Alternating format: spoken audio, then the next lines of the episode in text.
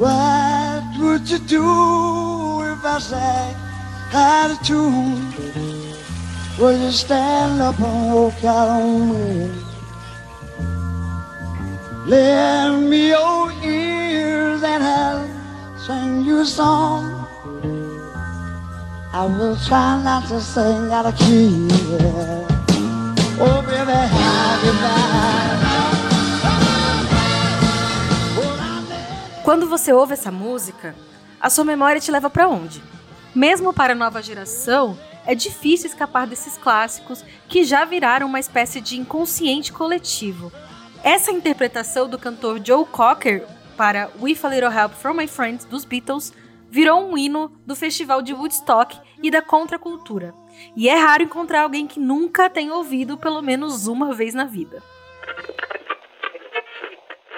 Os festivais de música têm esse poder: romper paradigmas e fronteiras culturais, abrir as portas para novas formas de expressão e comportamento. O Woodstock, que rolou entre os dias 15 e 18 de agosto de 1969, no estado de Nova York, nos Estados Unidos, foi o grande marco da contracultura dos anos 60. E a influência de eventos como esse vão muito além do que a gente imagina. Saca só essa trivia. A granola, essa que a gente come tão comumente no café da manhã, sabe? Se tornou popular e caiu nas graças do mundo por conta do estoque. Isso porque o público que foi ao festival superou em muita a expectativa dos organizadores. Aí, para saciar a larica de mais de 400 mil pessoas, a saída que os seguranças e fazendeiros locais encontraram foi oferecer ao público cereais que vinham das plantações locais. E como pão e circo passam longe da maioria desses eventos que entram para a história, o viés político sempre esteve latente. No livro Dançando nas Ruas, a escritora Bárbara Erenick lembra que, ao longo da história, esse estado de êxtase, guiado pela música, foi interpretado como uma ameaça por muitos governos, principalmente pelos colonizadores europeus que viam como escárnio qualquer manifestação, abre aspas, não civilizada, fecha aspas. A Emma Goldman, que foi uma militante anarquista nascida no século XIX, tem uma frase ótima que diz: Se não puder dançar, não é a minha revolução. E ela se aplica perfeitamente nesse contexto se a gente for pensar historicamente. Essas proibições estavam ligadas ao surgimento da industrialização e, por consequência, ao novo modelo de trabalho.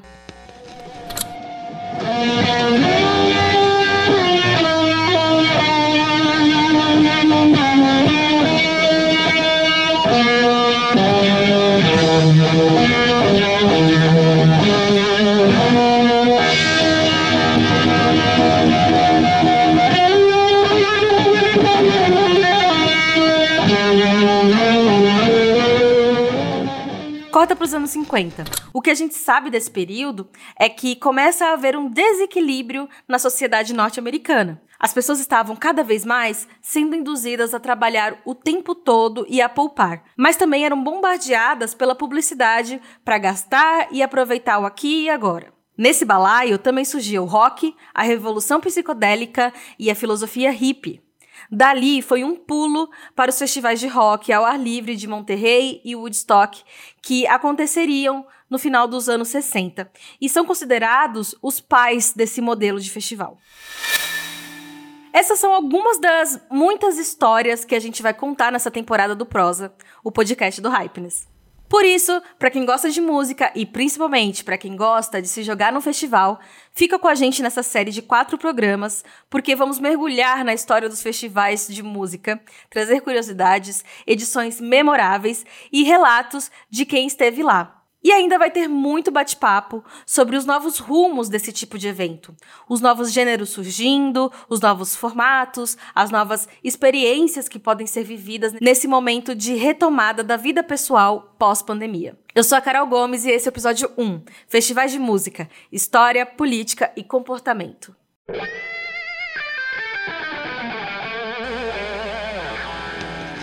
Nesse primeiro episódio, a gente traz uma cronologia histórica de como os festivais de música chegaram nesse formato de hoje. Vamos também contar um pouco sobre a trajetória dos festivais no Brasil e ainda falar sobre comportamento. Afinal de contas, o que leva as pessoas a continuarem se reunindo nos eventos de música hoje em dia? Conversam com a gente a Rayane Ruas, especialista em pesquisa, planejamento e políticas públicas em turismo, a antropóloga do consumo Elaine Yacubi e o jornalista e documentarista Renato Terra. A Rayane abre os trabalhos e segue a nossa tradição aqui no podcast, se apresentando em um tweet.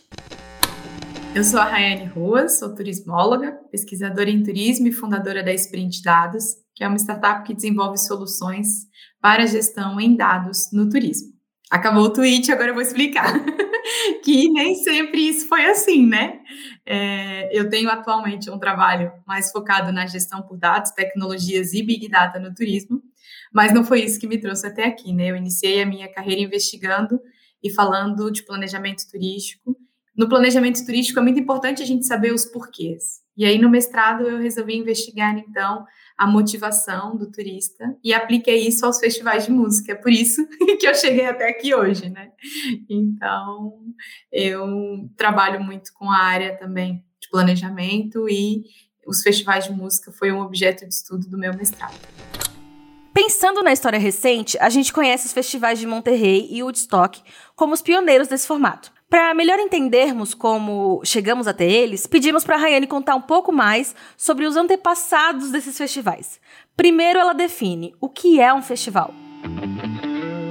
Com certeza, sim. Primeiro, quando a gente começa a falar de festivais, é importante a gente entender o que, que é festival, ou no meu caso, né, o que, que eu estaria chamando de festival. E aí tem uma, uma ponderação do FLET de 2011, que diz que os festivais podem ser considerados festas, momentos coletivos que combinam a arte, o lazer, que tenham alguma ideia de confraternização entre as pessoas que estão presentes e que, em geral, envolvam aí um grande número de atores sociais. Na pesquisa de mestrado, Rayane listou 15 festivais de música, os quais via como mais significativos até então, e aprofundou a investigação em cada um. O primeiro da lista é o Festival de Monterrey, nos Estados Unidos, de 1967. Ela conta que antes disso já haviam algumas reuniões musicais, principalmente de jazz, mas que não configuravam um formato de festival.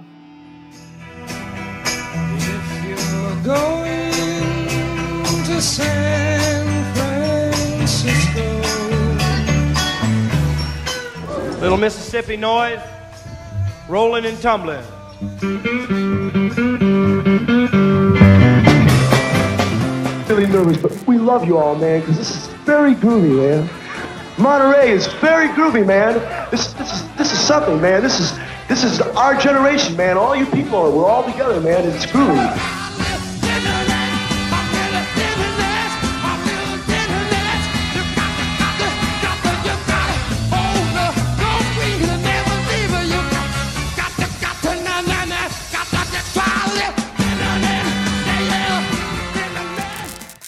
A gente pode dizer que os Estados Unidos foram o berço dos festivais? Tem algumas coisas que permitem que ele seja esse berço, né? É, a gente, quando fala um pouquinho do Woodstock, é que a gente consegue identificar. Mas aí eu penso, Monterrey foi o primeiro e ele surgiu a partir de uma conversa entre os integrantes da Bamba, The Mamas and the Papas, é, juntamente com Paul McCartney, naquela época todo mundo se conhecia, né? todo mundo se juntava, e isso é, propiciava grandes criações. E eles estavam realmente falando de um festival de jazz, e eles perceberam que, poxa, tinha lugar para fazer um festival de rock. Então, eles resolveram criar. É, eles tinham participado de um festival de jazz, mas eles queriam um de rock. Naquela altura, o rock era muito mais que um estilo musical, era um estilo de vida. Naquela, naquela época, o rock era quase um manifesto.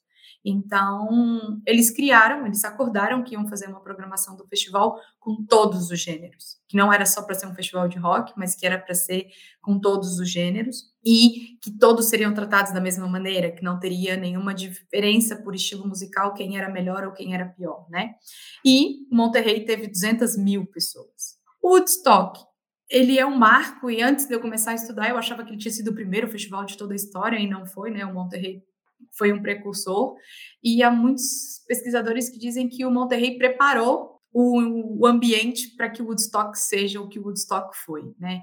É, não sei se todos conhecem a história do Woodstock, é uma história incrível, mas o Woodstock foi pensado para ter 80 mil pessoas, para ser um festival de três dias, e ele ultrapassou isso e muito. Rayane, quanto é muito? 500 mil pessoas. E ele durou quase cinco dias, porque simplesmente ele foi uma manifestação cultural muito grande. Para vocês terem ideia, no primeiro dia acabou a água e acabou a comida do festival. E não se tinha como chegar mais água ou comida por terra, porque tinham 500 mil veículos em todas as estradas que interditava a, a fazenda onde ele estava. Então, eles mandaram por helicóptero, mas não tinha lugar do helicóptero pousar, porque estava cheio de gente. Então, eles lançaram do helicóptero comida, água, e as pessoas conseguiram sobreviver cinco dias num momento de manifestação cultural muito forte, né?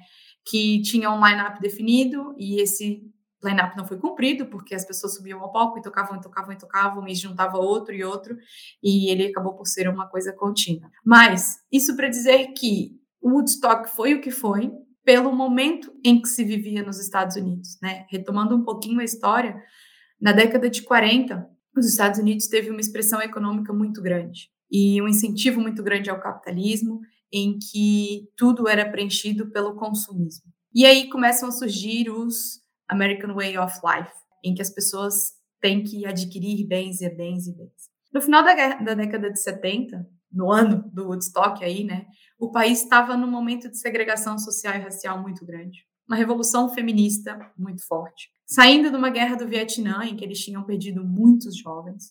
Então, o rock era muito mais do que um estilo musical. Então, o Woodstock Music and Art Fair era uma feira de música e arte do Woodstock, que acabou por ficar sendo conhecido como o Festival do Woodstock, aconteceu nesse contexto, para celebrar a cultura hippie, para celebrar o amor, a paz, para protestar contra esse modo de vida do consumismo, para protestar contra a guerra, e foi isso que fez eles superar. Para vocês terem uma ideia, uh, quando foi em 94 e em 99, eles fizeram uma nova edição do Woodstock, que ficou esquecida, que não teve repercussão, que não teve público, que ficou assim na lembrança. Eu acho que mais mancha do que ajuda a história do festival, né? Porque a primeira edição ela só foi tudo o que foi pelo contexto em que se vivia nos Estados Unidos, né? A gente também quis saber da Rayane a partir de que momento os festivais passam a se tornar um fenômeno turístico-cultural. A gente sim, no turismo vê a partir ali de dos anos 2000, 2000, entre eu diria que 2010, né, uma busca por experiências diferentes, sabe? Não só mais visitar igrejas antigas ou visitar lugares bonitos, apesar do ecoturismo ter sido o auge mais tarde, uma busca por experiências. E o que os festivais de música têm de melhor é essa possibilidade de criar essas experiências, né? Isso são efeitos da supermodernidade. Tá aí o exemplo de Dubai, que é um deserto que virou hoje uma das principais cidades turísticas do mundo, pela possibilidade de criar-se coisas que divergem um pouco daquele ambiente normal que a gente está acostumado. Então, tem algumas coisas que propiciam essa necessidade, essa vontade de estar nos festivais. A sua singularidade, a autenticidade, até mesmo a qualidade que esses eventos oferecem às vezes uma tradição, né? A gente via isso muito no Rock in Rio. Meu pai foi, meu filho foi, então eu também quero ir, né? O meu avô foi, meu pai foi, eu também quero ir.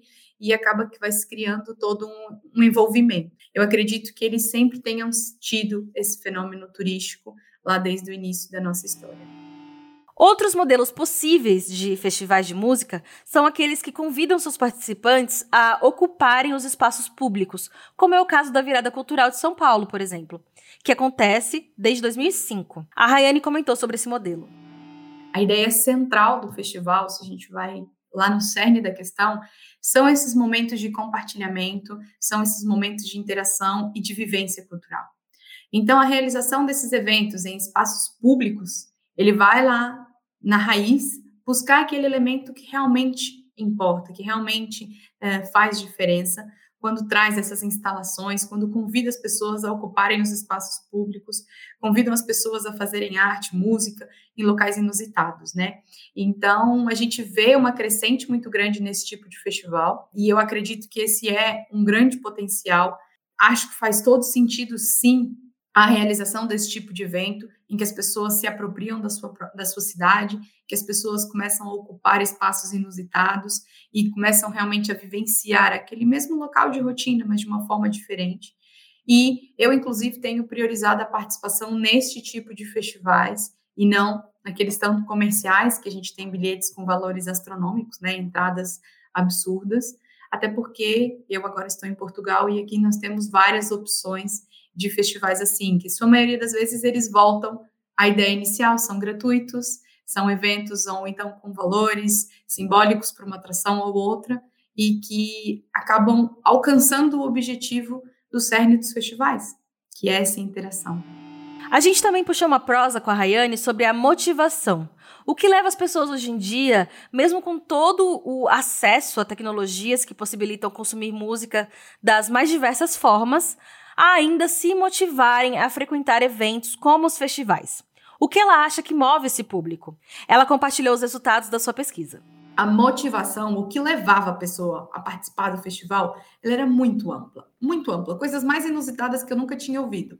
Claro que a música era um elemento importante, mas todo o espetáculo que era criado ao, redor dessa música também foi um dos grandes elementos, e principalmente essa interação social, né? Essa motivação também se dava pelo desejo de se ver ao vivo, né, de estar ali, de viver, de ser protagonista daquilo, mas também pela diversidade, pela energia e pela emoção que o evento proporciona. Para todo mundo que participa de festival, sabe o que, que é emoção, é você se arrepiar de ouvir aquela música, de cantar junto, né? E essas foram algumas das coisas que foram citadas muito pelos entrevistados, né? O cantar junto, fazer parte daquilo.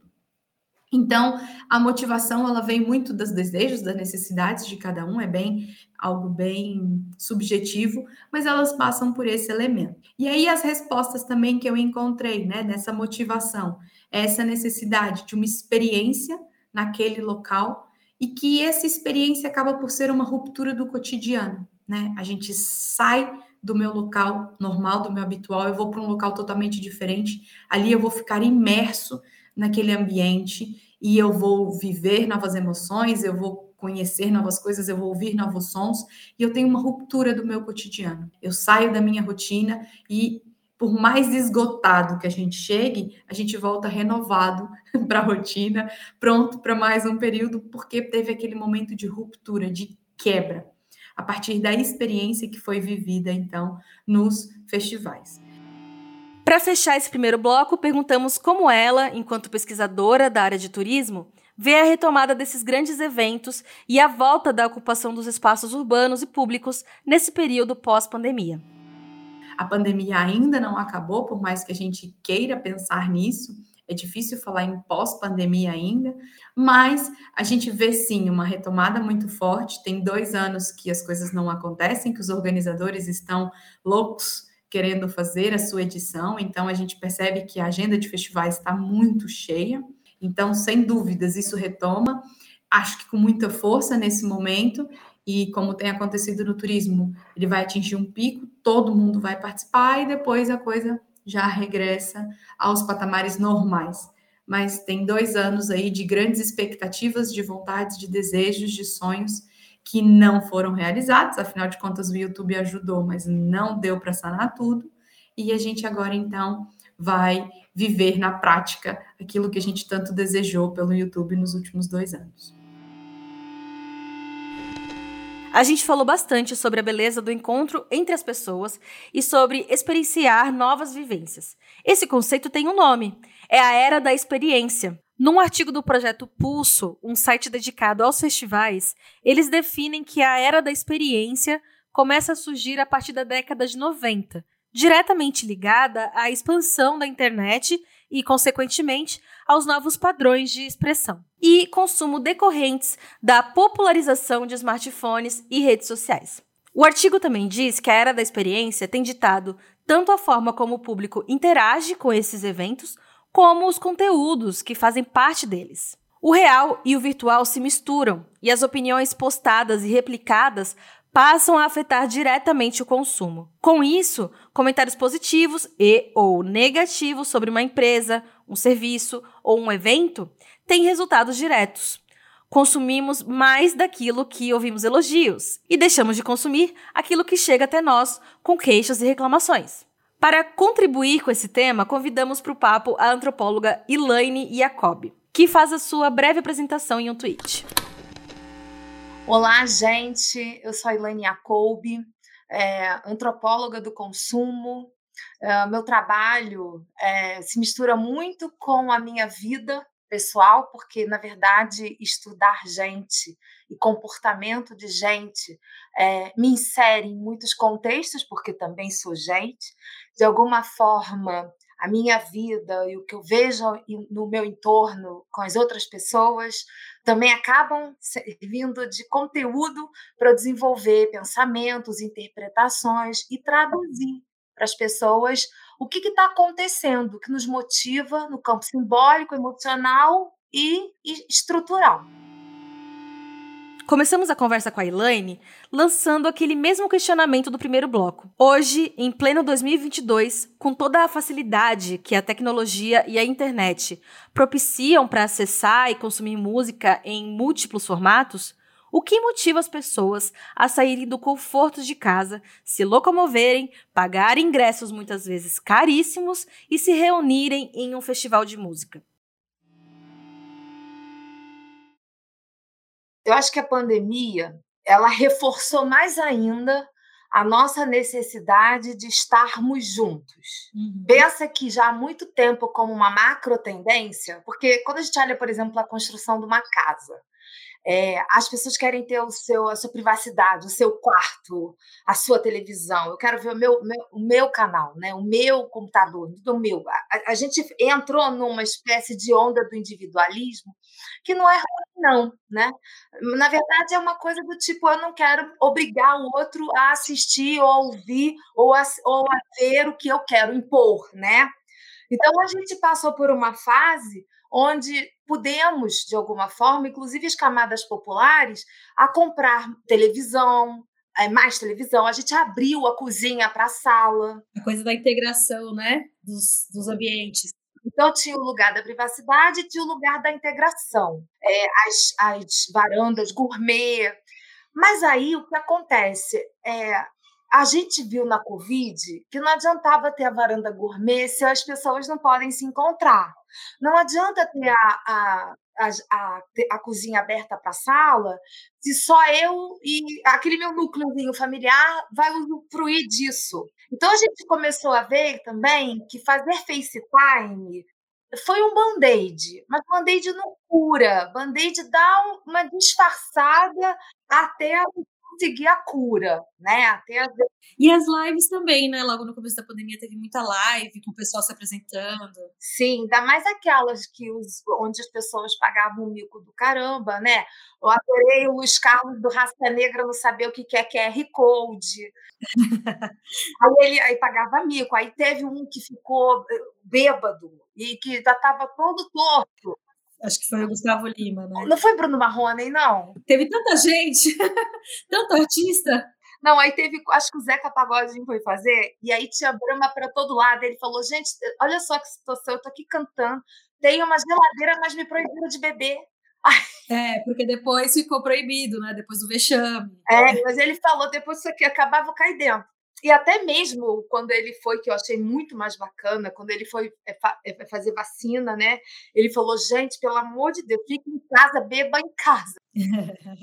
e aí eu acho que tem uma coisa de você dividir o, o seu gosto, dividir quem você gosta, o artista ou o momento, é, com pessoas que estão na mesma vibração que a sua.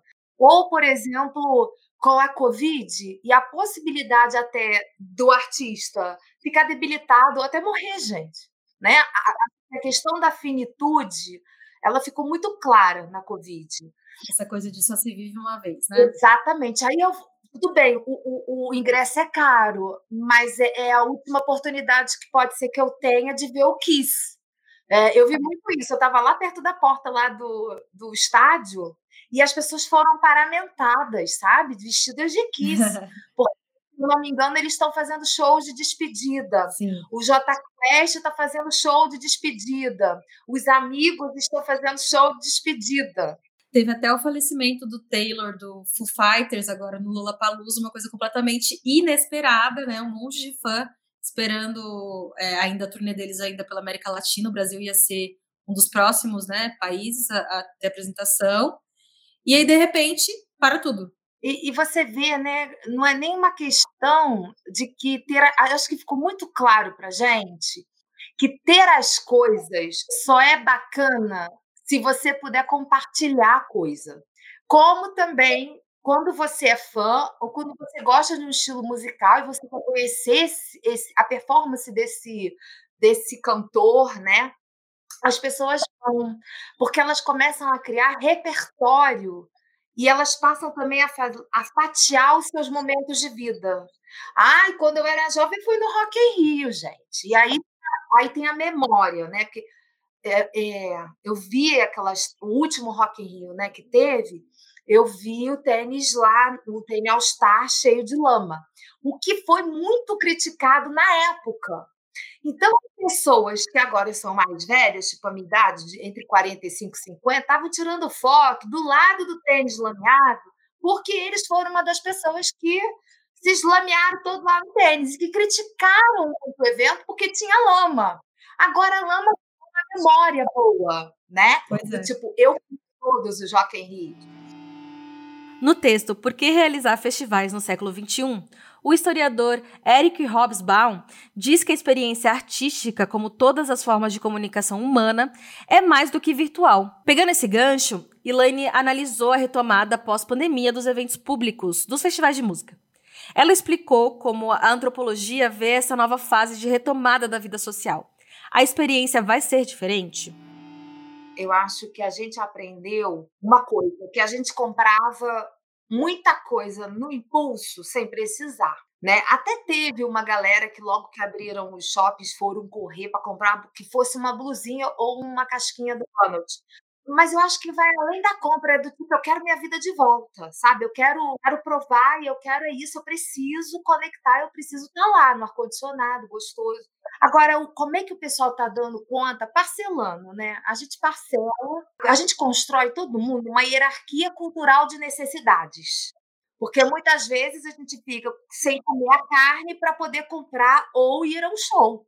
Então a gente teve aí, muita gente fez uma reformulação do que, que é essencial e do que, que é necessário para ter uma boa vida. Pensa só, é, tudo bem, eu não tenho a roupa ou o tênis novo do ano, mas cara, eu tô com tênis. Eh, eh, eu quero, eu quero, eu quero, eu quero ver o Chitãozinho Chororó. Eu quero ver o, o, o, eu quero ir no Lula Palusa. Aliás, os meus amigos. Ah, e outra coisa que eu percebi também, que grupos de amigos, quem tá meio na pior, a galera se junta para comprar o ingresso do amigo. Porque o amigo não pode, sabe? Então teve também muita desconstrução de um, de um lugar do egoísmo, do individualismo, porque, cara, esse nosso amigo foi no outro Lula Palusa com a gente, sempre vai com a gente, mas agora ele tá sem grana, ou agora ele tá meio apertado. Não, a gente vai dar um jeito.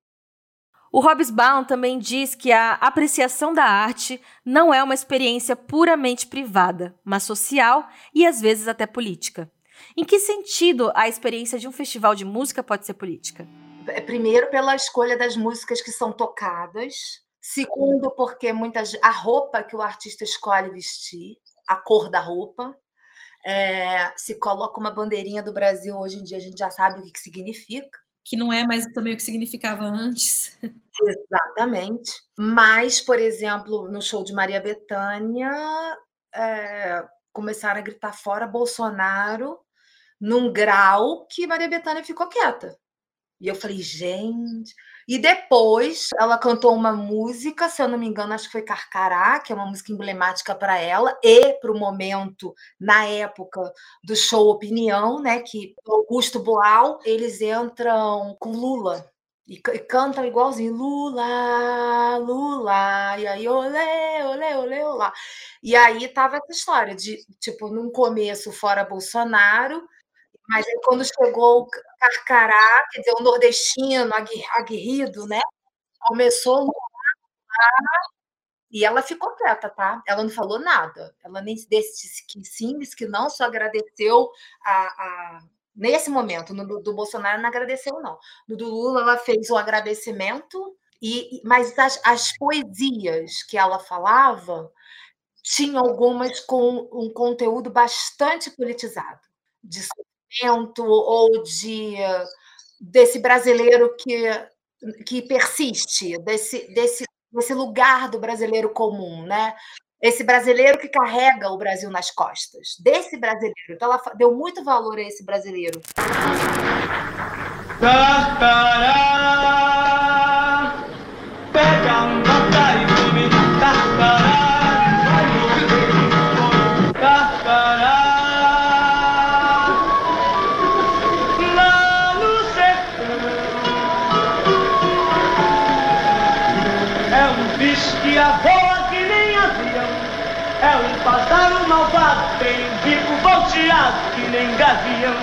Carcará, quando sai voando, cantando. E a gente fecha esse primeiro episódio voltando os olhos para a história e trazendo o Brasil para esse papo. O primeiro registro que se tem aqui de um festival de música aos moldes de Woodstock acontece em 1975, com o Festival de Águas Claras, que rolou numa fazenda na cidade de Iacanga, no interior de São Paulo. Calma que a gente vai falar muito dele no episódio 2. Mas antes disso, na década de 60, o Brasil vivenciou um fenômeno que ficou conhecido como a Era dos Festivais. Os festivais de música dessa época tinham uma dinâmica diferente.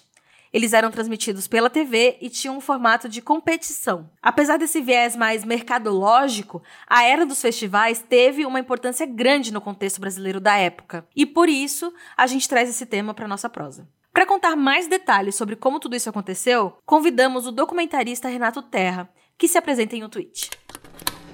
É, meu nome é Renato Terra, eu sou diretor de documentários musicais. Comecei com Uma Noite 67 e o último foi O Canto Livre de Nara Leão. O Renato começa explicando brevemente o que foi a era dos festivais. É uma era que mudou a música brasileira. Os festivais dessa era têm uma característica muito importante de só permitir a inscrição de músicas inéditas. Então, eram festivais que traziam novidades e revelaram uma qualidade colossal de, de músicos e de maneiras de se fazer música, de arranjos e de letras e de tendências e tudo mais. Esses festivais foram uma vitrine muito importante para a música brasileira e realmente mudaram a música brasileira. Você tem ali o Caetano Veloso, Elis Regina, Chico Buarque, Milton Nascimento, Ivan Lins e tantos e tantos outros que surgiram nesses festivais para o grande público. E o tropicalismo também surge ali nesses festivais. Então a gente tem uma importância muito grande nesses festivais por trazerem composições inéditas que fez um, uma geração genial da música brasileira aparecer. Isso começa ali no festival da Excelsior, da TV Excelsior, em 1965, uma ideia do Solano Ribeiro, que é o grande criador, a grande mente por trás de toda essa era dos festivais. E esse primeiro festival ali de 1960, 1965 já tem como vencedora a Elis Regina com Arrastão, que é uma música do Vinícius de Moraes com Edu Lobo, e que não só projeta a Elis Regina para o grande público, revela a Elis Regina para o grande público, como também é, aponta para um tipo de música que fica muito famosa na era dos festivais, que é o modelo que foi adotado no arranjo ali do Arrastão, que é uma música que tem um andamento que vai crescendo, vai crescendo, vai crescendo, e o público levanta no meio da música, aplaude no meio da música, que o Zusa Homem de Melo, é, no livro A Era dos Festivais, uma parábola, que é a grande referência para quem quiser aprender sobre essa era dos festivais, o Zusa é, chamou esse procedimento de desdobrada. Então, é um modelo não só que perdurou para toda a era dos festivais, lançou um modelo novo de comunicação com o público, de comunicação com a TV, como revelou a Elis Regina. Aí a gente tem ali todos os festivais da Record ali, né, a partir de 1966, que tem aquele embate grande entre a banda e Disparada, que são duas músicas muito diferentes politicamente, musicalmente. E a gente tem o festival de 1967, que o Zusa Homem de Melo caracteriza como ápice dessa parábola, né, que é pela qualidade musical e pela semente ali do que viria a ser o tropicalismo, né? Quando o Caetano aparece com Alegria, Alegria e o Gil aparece com Domingo no Parque. E aí, a partir daí também, de 66, começam a surgir os festivais internacionais da canção, que eram realizados no Maracanãzinho, com uma proposta de ser uma coisa bem maior, internacional, num ginásio imenso de futebol. E por alguns anos, os festivais da Record e os festivais internacionais da canção convivem entre si. Eles acontecem ao, ao mesmo tempo. Então, basicamente é isso, assim, dessa era dos festivais que tem essa característica de ter as músicas inéditas, de ter uma valorização dos arranjos, das experimentações musicais e de ter revelado uma geração genial da música brasileira. Senhoras e senhores, boa noite. Estamos abrindo nesse instante a finalíssima do terceiro Festival da Música Popular Brasileira.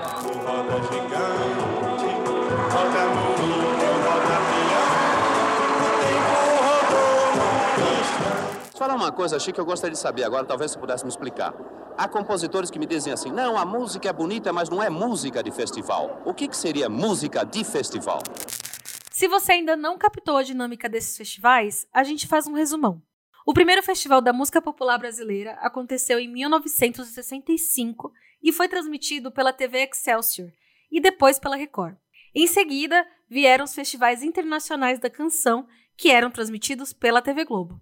Os primeiros festivais eram realizados em teatros. Depois, com a proporção que o evento foi ganhando, se transferiram para o Maracanãzinho, um ginásio poliesportivo no Rio de Janeiro. Os artistas se inscreviam na competição, tinha que ser uma música inédita, e se apresentavam ao vivo para o público. Depois disso, rolava uma votação e a cada ano uma música era eleita a grande vencedora. Todo esse período, de 1965 a 1972, é chamado de A Era dos Festivais, como conta Zusa Homem de Melo, no livro A Era dos Festivais, uma parábola. E além da grande contribuição desses festivais para o cânone musical brasileiro, eles são um retrato de uma época muito rica culturalmente. O Festival de 67, por exemplo, é um marco desse amadurecimento, porque você tinha ali a Elis Regina, que tinha ganhado o festival de 65 da Excelsior, apareceu para o grande público, ganhou um programa na Record chamado Fino da Bossa, que ela apresentava junto com o Jair Rodrigues, e a Elis Regina se tornou a porta-voz, uma das, das principais porta-vozes do que se é, chamou a música tradicional brasileira que era fazer uma pesquisa dos ritmos regionais brasileiros, misturar isso com o samba, com o jazz, com algumas influências e fazer uma música que era chamada ali de música tradicional brasileira, que era o que o Edu Lobo fazia, é, é, o que o Caetano, o próprio Caetano, fez ali no primeiro disco dele, que tem Coração Vagabundo. Eles bebem da bossa nova, bebem da, da do Cartola, e o Edu Lobo começa a beber ali da música nordestina, começa a modernizar essa música brasileira. Ao mesmo tempo, chegou ali a Jovem Guarda, que emplacou no Brasil uma música jovem do rock and roll, com letras mais fáceis, mas que trazia uma comunicação com o público jovem que poucas vezes se viu na música brasileira. E criou-se um embate entre a música tradicional brasileira e a Jovem Guarda. E o Nelson Mota fala muito bem disso, assim, que ele fala que é um embate entre a música brasileira e a música jovem. E por que que não poderia haver uma música jovem e brasileira, né? O Nelson Mota fala bastante disso. E aí a gente começa a ter tentativas de se fazer, de sair. A gente está vivendo isso agora no Brasil, né? Uma mentalidade meio binária, né? De ou era a música tradicional brasileira, ou era o rock da Jovem Guarda, que era considerado alienado, que era considerado entreguismo à música americana e tudo mais. E aí surge principalmente o Caetano e o Gil, mas também o Torquato Neto, o Tom Zé, todo mundo que veio ali junto com a Tropicália, com uma ideia de música que juntava a vanguarda musical internacional com as raízes brasileiras para criar uma alternativa nova, diferente, que foi o tropicalismo, que é o, o, Domingo no Parque, que nasce ali de uma batida de berimbau e entra com uma orquestração, e entra com o baixo uh, analógico do Arnaldo Batista, dos Mutantes, que entra já com a guitarra elétrica do Sérgio Batista, que entra com a Rita Lee, e aí já junta tudo isso, esse som novo, brasileiro, que é feito dessa mistura mais moderna e apontando para um novo caminho que acabava com esse pensamento binário. A mesma coisa o Caetano Veloso, que faz Alegria, Alegria, que é uma marchinha que ele fez inspirado na, na banda do Chico Buarque. A métrica de Alegria, Alegria é a mesma métrica, você pode cantar uma música na melodia da outra, a métrica é igualzinha, e ele faz com um conjunto de rock argentino, já com uma introdução com três acordes de guitarra que ficaram muito marcantes. Caetano foi muito vaiado quando ele entrou com esse grupo de cabeludos argentinos para apresentar a música, mas a apresentação do Caetano e do Gil, no espaço de uma apresentação ali no palco, mudaram a música brasileira. Eles foram vaiados no começo, mas a potência da música deles, do que eles estavam fazendo, era tão grande que eles terminaram aplaudidos. E a gente conseguiu atualizar a música brasileira. Vários outros jovens puderam fazer música com guitarra, é, revolucionou a música brasileira. Uma das críticas que esses festivais sofriam é de serem produtos midiáticos, no sentido de terem sido organizados por empresários e pelos donos das TVs, que articulavam alguns cenários, como a criação dos mocinhos e dos vilões dentro da relação entre público e artistas. O Renato falou sobre isso. Eu acho que a presença da televisão nos festivais da, da Record, nos festivais internacionais da canção, ela não é só negativa, ela tem um valor positivo muito grande. Os festivais aconteciam em horário nobre. Você imagina hoje, no, no horário da novela, ou no horário. É, ou há cinco anos atrás, dez anos atrás, que o streaming não tinha tanta força, você vai, vale lembrar ali que na década de 60 e 70 tinha quatro canais de televisão.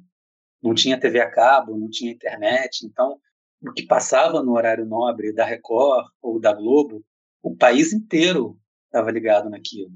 E era maravilhoso que o país inteiro estava ligado em música, ali nos festivais da Record. Era o assunto.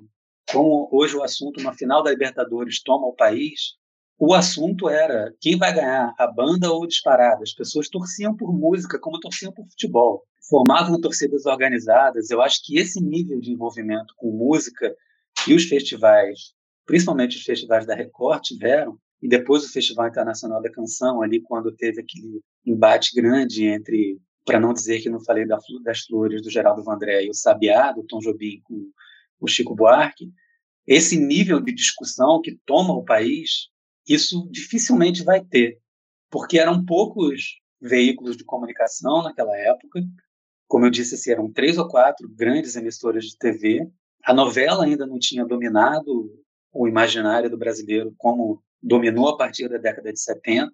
Então, o programa era assistir música na TV. E os festivais canalizavam também, e era uma válvula de escape para a frustração política que as pessoas tinham, afinal, a gente estava numa ditadura militar, você não podia ir, ir para a rua gritar abaixo a ditadura e se manifestar livremente. Então, as letras das músicas dos festivais traziam isso subliminarmente e as pessoas, quando cantavam Quem Me Dera Agora Eu Tivesse a Viola para Cantar, elas estavam cantando por liberdade também, elas estavam cantando pelo fim da ditadura.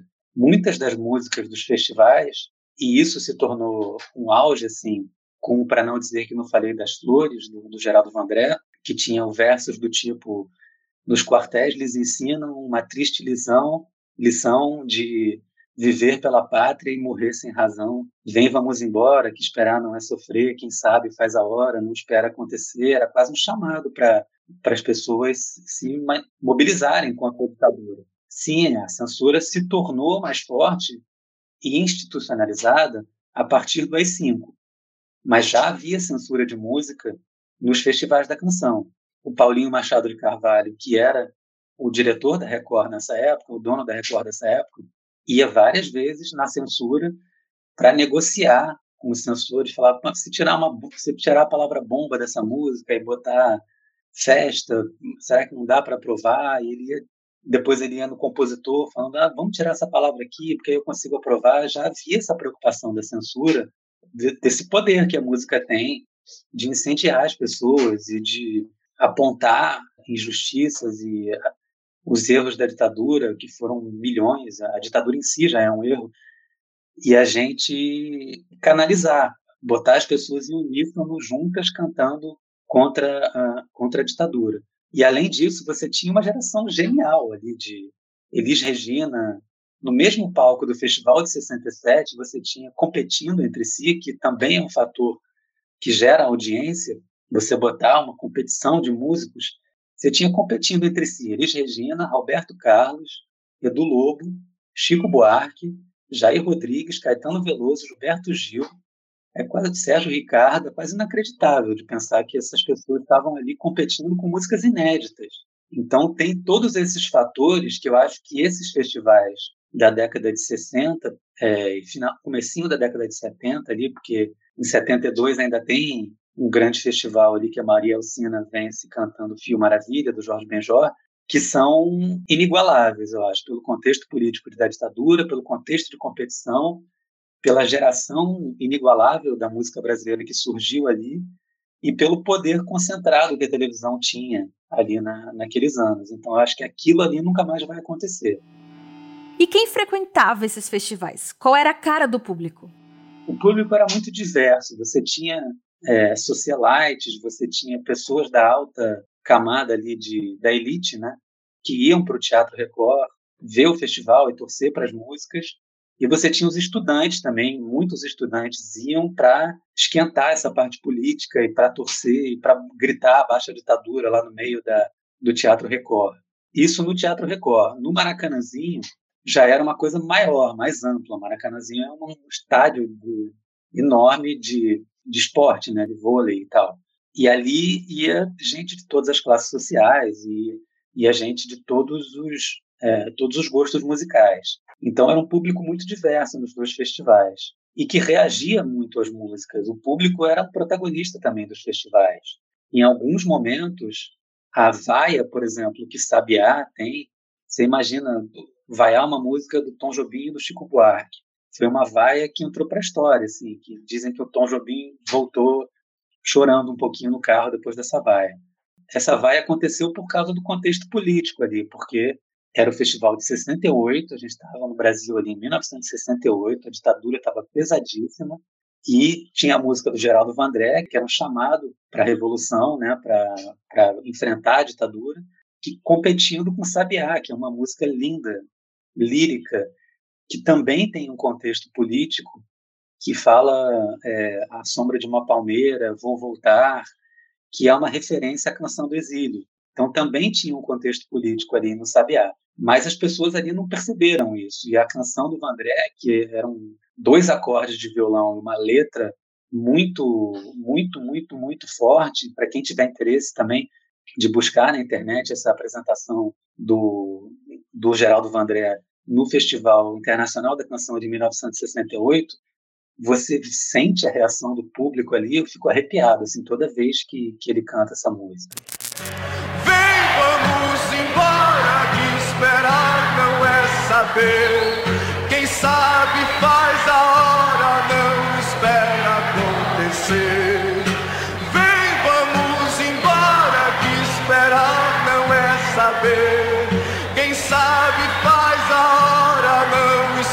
espera acontecer.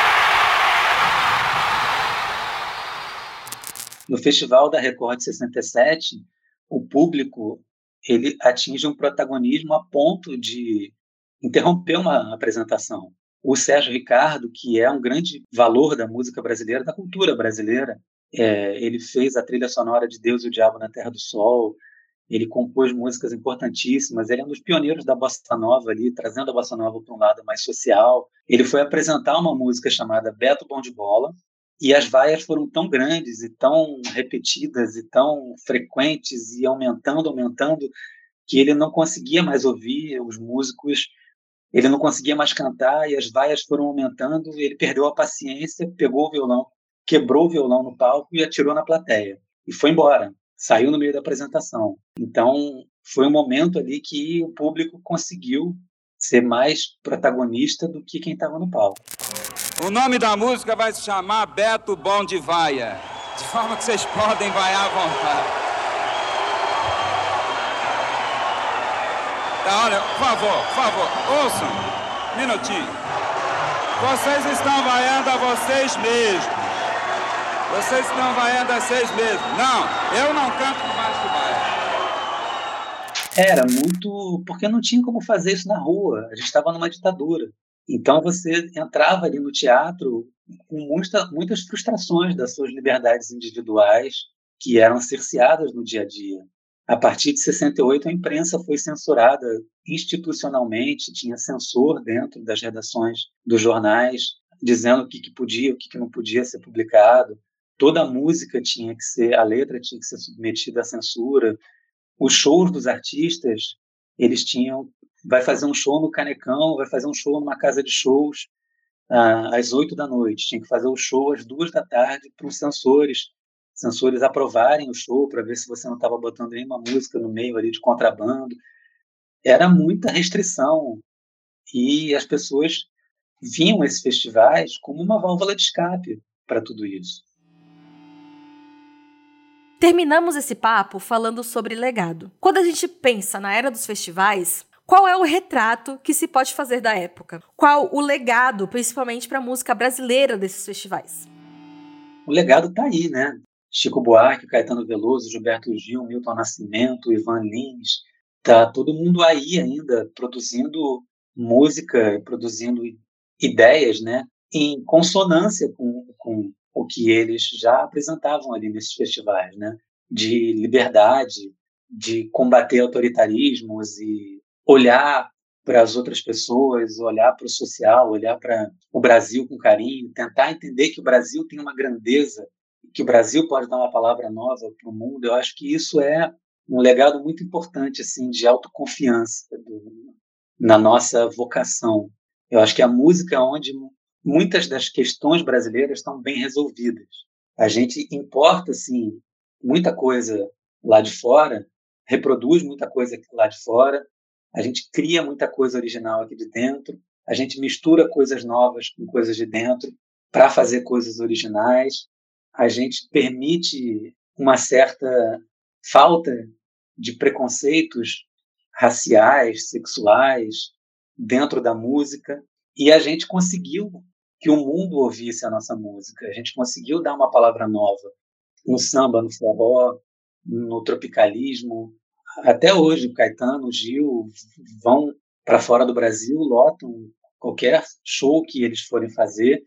E, além disso, eu acho que as outras gerações que vieram depois também são muito influenciadas, assim como Tom Jobim foi influenciado pelo Vila Lobos e depois ele influenciou João Gilberto, que influenciou Caetano e Gil e Chico e toda a geração que veio da década de 60 essa geração que veio na década de 60 também está influenciando até hoje vários músicos e, e, eu acho que tem uma qualidade musical muito grande acontecendo no Brasil. Eu sou muito mal-humorado assim com as pessoas que, que dizem ah, na década de 60 é, que era grande música brasileira. As pessoas não estão olhando para os letristas geniais que estão surgindo no rap, da Mano Brown, Jonga, não estão olhando para a renovação que está acontecendo na música regional, com a Gabi Amarantos, por exemplo, trazendo é, elementos do pop internacional para juntar com a música regional. A revolução que está acontecendo no sertanejo, de se tornar uma música pop de verdade, pulsante. É, tem muita coisa muito interessante acontecendo na música brasileira. E eu acho que muitas dessas coisas foram caminhos abertos ali na década de 60 mas que estão acontecendo por si hoje, estão acontecendo por si com as próprias pernas. Muita coisa legal continua sendo produzida, muita coisa genial continua sendo produzida, não só pelo Caetano, pelo Gil, pelo Chico. O último disco do Chico é uma coisa de maluco. Os últimos discos do Caetano também são uma coisa de maluco. Eles continuam produzindo música com uma excelência inacreditável. E tem essa geração nova, assim, o que faz o crioulo hoje, por exemplo, é do nível deles. Do Emicida também é do nível deles. Então, eu acho que a gente, nesse sentido de, de música, assim, a gente está em boas mãos. Chegamos ao fim desse episódio te convidando para nos acompanhar nessa temporada que vai ser muito especial. Agora que a gente entendeu um pouco sobre como todo esse movimento começou, no episódio 2, vamos falar dos maiores festivais do mundo e trazer histórias incríveis de gente que viveu tudo isso. Festival de Montreux, Rock in Rio, Lollapalooza e muito mais. Vamos contar a história do Woodstock brasileiro em detalhes, toda a confusão e gritaria que o Festival de Águas Claras trouxe em plena ditadura militar. O Prosa é um podcast do Hypeness. A coordenação é dos editores Clara Caldeira e Cauê Vieira. A produção e o roteiro é da Maria Fernanda Moraes, além do Paulo Júnior, que trabalha no roteiro e na edição. Eu sou a Carol Gomes e te encontro no próximo episódio.